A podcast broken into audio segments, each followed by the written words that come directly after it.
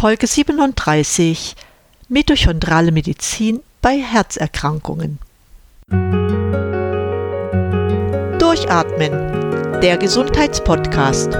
Medizinische Erkenntnisse für deine Vitalität, mehr Energie und persönlichen Erfolg von und mit Dr. Edeltraut Herzberg im Internet zu erreichen unter quellendergesundheit.com. Herzlich willkommen zu meiner heutigen Sendung. Ich freue mich, dass du heute wieder dabei bist. Ich werde dir heute einiges über die Anwendung von Mikronährstoffen bei Vorhandensein und zur Vorbeugung von Herzerkrankungen berichten. Das ist natürlich ein sehr wichtiges Thema, denn der permanent vorhandene Stress ist unter den heutigen Bedingungen immer auch eine Ursache für das Auftreten von Herzerkrankungen. Dabei spricht man von Herzerkrankungen immer dann, wenn sich Krankheiten am Herzen manifestieren oder aber ihren Ursprung am Herzen selbst haben. Als Beispiele möchte ich an dieser Stelle die koronare Herzerkrankung, Herzklappenfehler und Herzrhythmusstörungen nennen. Natürlich gibt es noch viel mehr. Allen Herzerkrankungen gemeinsam ist, dass sie irgendwann in eine Herzschwäche, auch Herzinsuffizienz genannt, münden. Dabei ist die Leistungsfähigkeit des Herzens stark eingeschränkt, wobei das Herz dann nicht mehr in der Lage ist, ausreichend Blut durch den Körper zu pumpen. Oft geht eine Herzerkrankung auch eine Verengung oder gar ein Verschluss der Herzkranzgefäße voraus. Dadurch wird das Herz selbst nicht mehr ausreichend durchblutet und es kommt zu Funktionseinbußen des Herzmuskelgewebes. Folge der gestörten Durchblutung des Herzens sind eine Minderversorgung der Körperzellen mit Nährstoffen und Sauerstoff. Andererseits ist natürlich auch der Abtransport von Stoffwechselprodukten aus den Geweben und Zellen erschwert. Dadurch entsteht in den Geweben und Zellen ein bioenergetisches Defizit. In der Folge führt dieser Energiemangel zu Funktionsstörungen an anderen Organen und Geweben. Chronische Erschöpfungszustände sind dabei häufig anzutreffen. Wie du bereits durch meine früheren Sendungen weißt, erfolgt ja die Energiebereitstellung für alle Stoffwechselprozesse in den Mitochondrien, den sogenannten Kraftwerken der Zellen. Da die Herzmuskelzellen einen sehr hohen Energiebedarf haben, verfügen sie über etwa 2000 bis 4000 Mitochondrien in jeder Zelle. Außerdem haben Herzmuskelzellen im Vergleich zu anderen Zellen einen enorm hohen Gehalt an Ubiquinon Q10. Noch einmal zur Erinnerung, Ubiquinon ist die oxidierte Form von Coenzym Q10, während Ubiquinol die reduzierte Form ist. Entscheidend ist, dass das Überleben einer Zelle von der Anzahl der intakten Mitochondrien abhängt und auch davon, wie sie mit Mikro- und Makronährstoffen versorgt werden. Energiemangel tritt bereits dann auf, wenn ca. 40 Prozent der Mitochondrien geschädigt sind. Weitere Schäden führen zu chronischen Erkrankungen. Das will natürlich keiner. Deshalb solltest du Vorsorge betreiben. Ja, du fragst dich, wie soll das denn aussehen? Nun ja, in erster Linie solltest du Übergewicht vermeiden bzw. dein Gewicht reduzieren. Dabei hilft dir eine ausgewogene und bewusste Ernährung, zum Beispiel nach der Logikos-Diät. Weiterhin ist es wichtig, den Körper ausreichend mit Omega-3-Fettsäuren zu versorgen. Selbstverständlich sollte auf Rauchen und übermäßigen Alkoholgenuss verzichtet werden. Hinzu kommt, täglich für Bewegung zu sorgen, ausreichend Schlaf und ein bewusster Umgang mit Stresssituationen. Ziel von all dem ist, dass die Mitochondrien in ihrer Funktion unterstützt werden. Und das gilt insbesondere bei Herzerkrankungen, auch oder gerade, wenn sie noch im Anfangsstadium sind. Der Schutz vor den schädlichen Einflüssen freier Radikale spielt dabei eine besondere Rolle, genau wie die Unterstützung der Atmungskette in den Mitochondrien selbst. Beides ist untrennbar miteinander verbunden. Wie aber kannst du das machen? Welche Substanzen kann man ohne Probleme einnehmen, um dem Schutz der mitochondralen Funktion Rechnung zu tragen? Das möchte ich dir mit folgenden Erläuterungen darstellen.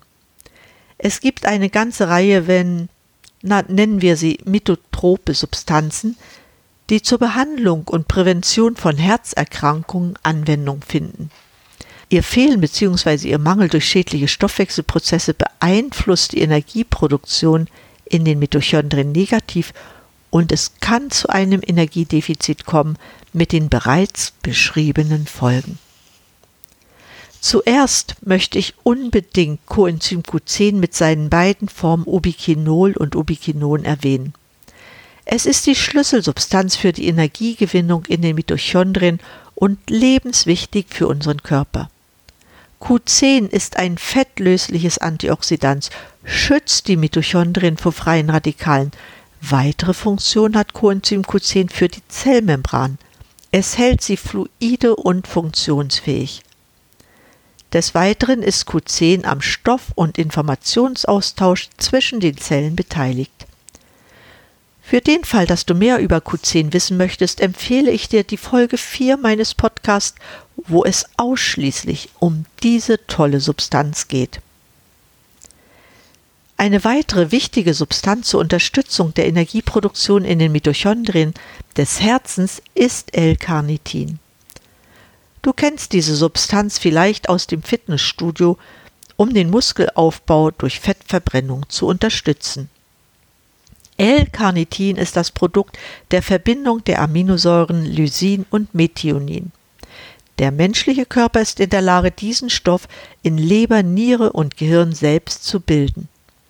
Der größte Teil des täglichen Bedarfs, nämlich rund 100 bis 300 Milligramm, wird durch die Nahrung aufgenommen. Welche positiven Eigenschaften hat aber L-Carnitin in Bezug auf das Herz? Zunächst einmal hat es eine essentielle Funktion im Fettstoffwechsel. L-Carnitin ist nämlich die Substanz, die als einzige langkettige Fettsäuren durch die innere Mitochondrienmembran transportieren kann. Dies ist insofern wichtig, weil langkettige Fettsäuren die eigentlichen Energieträger der Fette sind. Fette werden in den Mitochondrien oxidiert und dabei zu Kohlendioxid und Wasser abgebaut. Ohne L-Carnitin können Fette in den Mitochondrien nicht verwertet werden.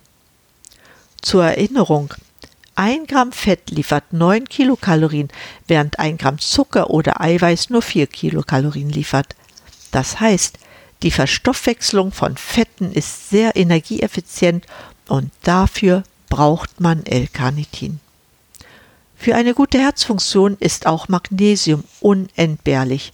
Nicht nur, weil es Bestandteil von mehr als 300 Enzymen ist, neben Coenzym Q10, Vitamin B3 und Vitamin B2 spielt Magnesium eine zentrale Rolle im Energiestoffwechsel der Mitochondrien.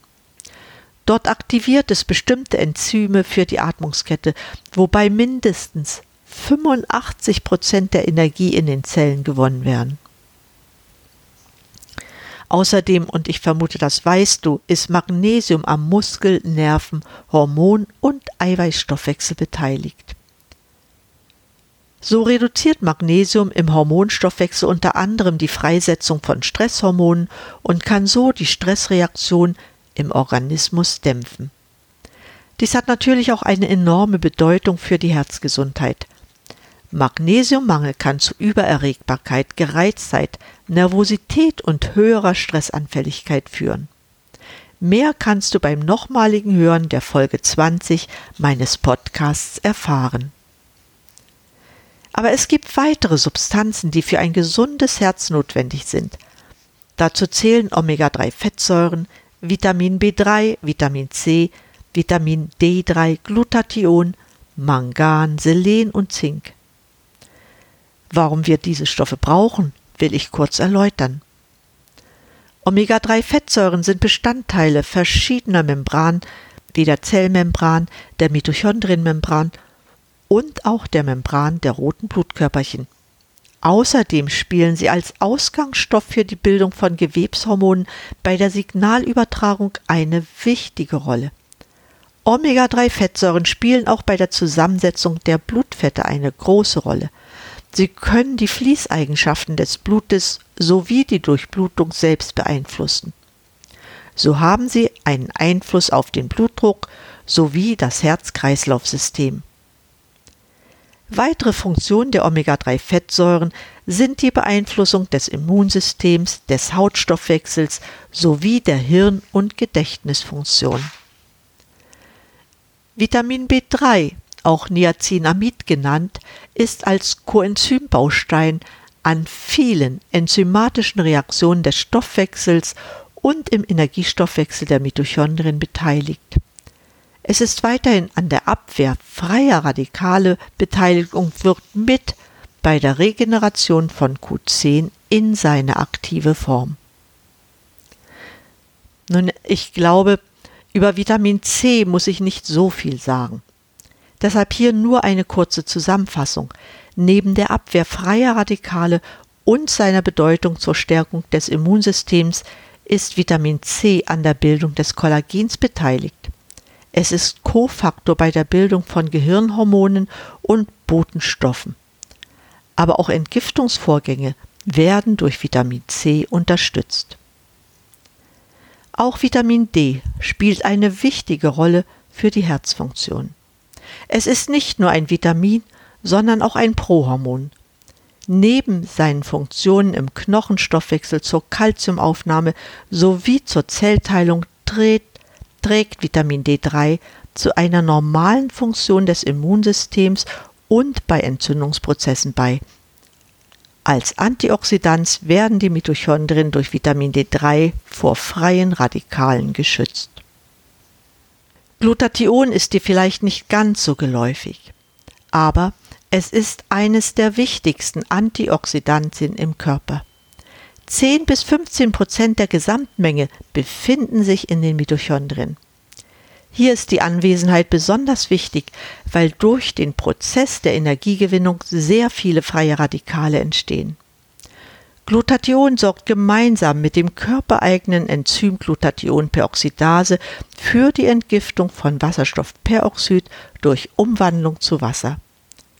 Glutathion sorgt darüber hinaus für die Entgiftung von Schadstoffen, unterstützt das Immunsystem und die Sauerstoffversorgung der Zellen. Damit Glutathion seine Wirkung voll entfalten kann, ist eine ausreichende Konzentration der Spurenelemente Selen, Zink und Mangan sowie der Vitamine B12, C, E und Folsäure notwendig. Bei Mangel an Glutathion sind damit wichtige Funktionen unseres Körpers eingeschränkt. Die Wirkung von Mangan, Selen und Zink kannst du auf meiner Website quellendergesundheit.com nachlesen. Darüber werde ich jetzt hier nicht berichten. Das war eine Aufzählung der wichtigsten Mikronährstoffe zur optimalen Versorgung der Mitochondrien für den Energiestoffwechsel. Unser Herz benötigt für seine Leistung immer ausreichend Energie. Das Fehlen des einen oder anderen Stoffes oder gar mehrerer Substanzen kann und wird seine Funktion früher oder später einschränken. Deshalb sollte zur Prävention und zur Behandlung von Herz-Kreislauf-Erkrankungen stets auf eine optimale Versorgung mit Mikronährstoffen geachtet werden. Einige Beispiele sollen dies verdeutlichen. Zur Behandlung von Patienten mit Herzinsuffizienz gibt es mehrere Studien, in denen die zusätzliche Gabe von Coenzym Q10 zu einer verbesserten Herzfunktion führte. So zeigten die Autoren Langsion bereits 2008 in einer Studie mit schwer insuffizienten Patienten, dass die Supplementierung mit dreimal 100 Milligramm Ubiquinon zu einer deutlichen Verbesserung des Zustands der Patienten führte – es gab weniger ungeplante Krankenhausaufenthalte aufgrund von Herzinsuffizienz und weniger tödliche Herzinfarkte. Dabei zeigte sich die Gabe von Q10 bei Patienten mit Herzinsuffizienz als sicher. Es verbesserten sich sowohl die Symptome als auch die Menge schwerwiegender, unerwünschter Ereignisse. Weiter zeigte Yamagami, dass bei Patienten mit leichtem Bluthochdruck der Blutdruck gesenkt wurde.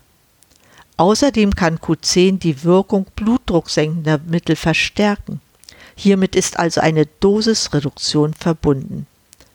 Weitere Beispiele belegen, dass Q10 unbedingt eingenommen werden muss, um Nebenwirkungen von Statinen, das sind blutfettsenkende Arzneimittel, zu vermeiden.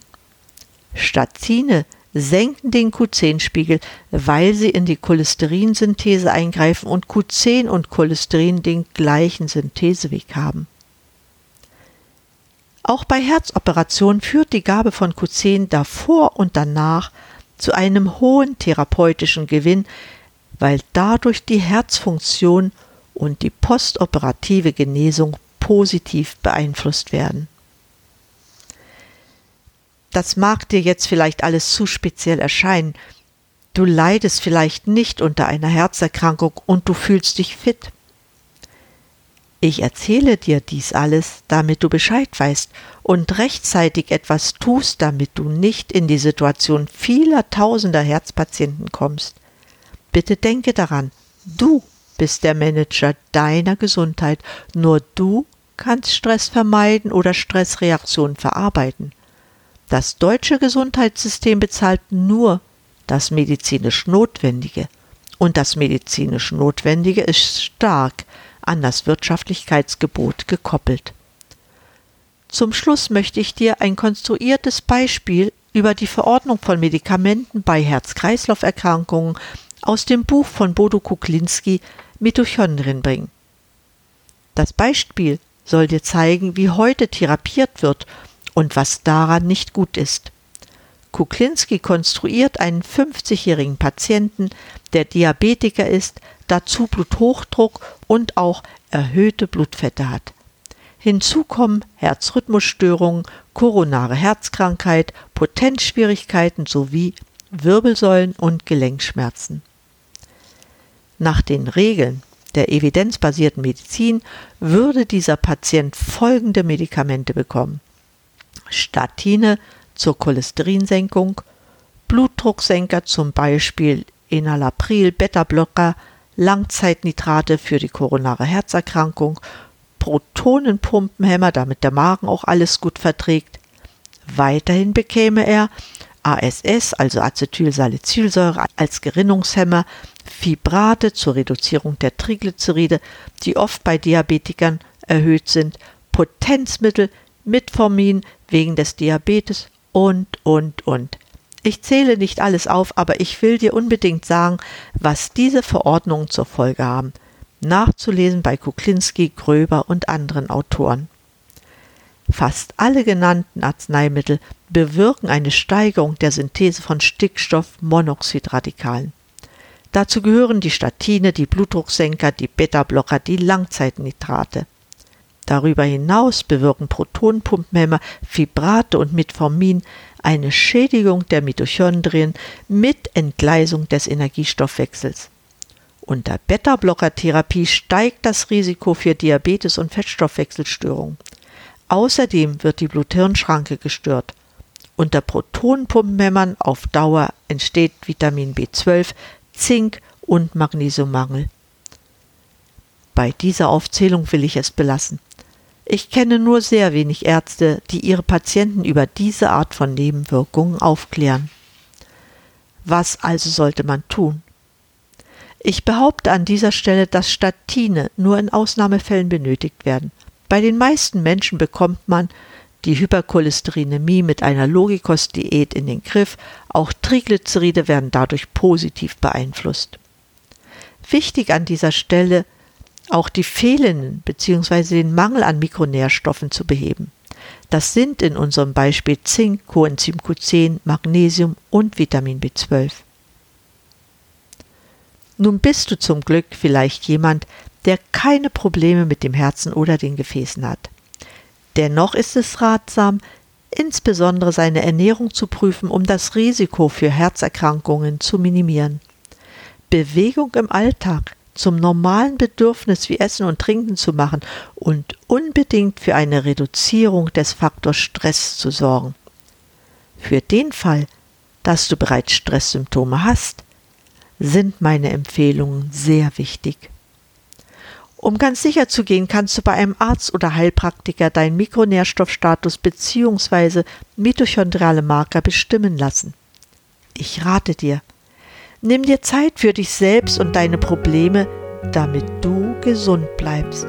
Das Gleiche empfehle ich auch deiner Familie. Damit bin ich wieder am Ende der heutigen Sendung angelangt. Ich freue mich sehr über dein Interesse an diesem wichtigen Thema. Eine Zusammenfassung einschließlich Literaturhinweisen gibt es wie immer auf meiner Website quellendergesundheit.com. Ich freue mich sehr, dass du weiterhin zu meinen treuen Hörern gehörst und hoffe auf deine Empfehlung an Bekannte und Freunde.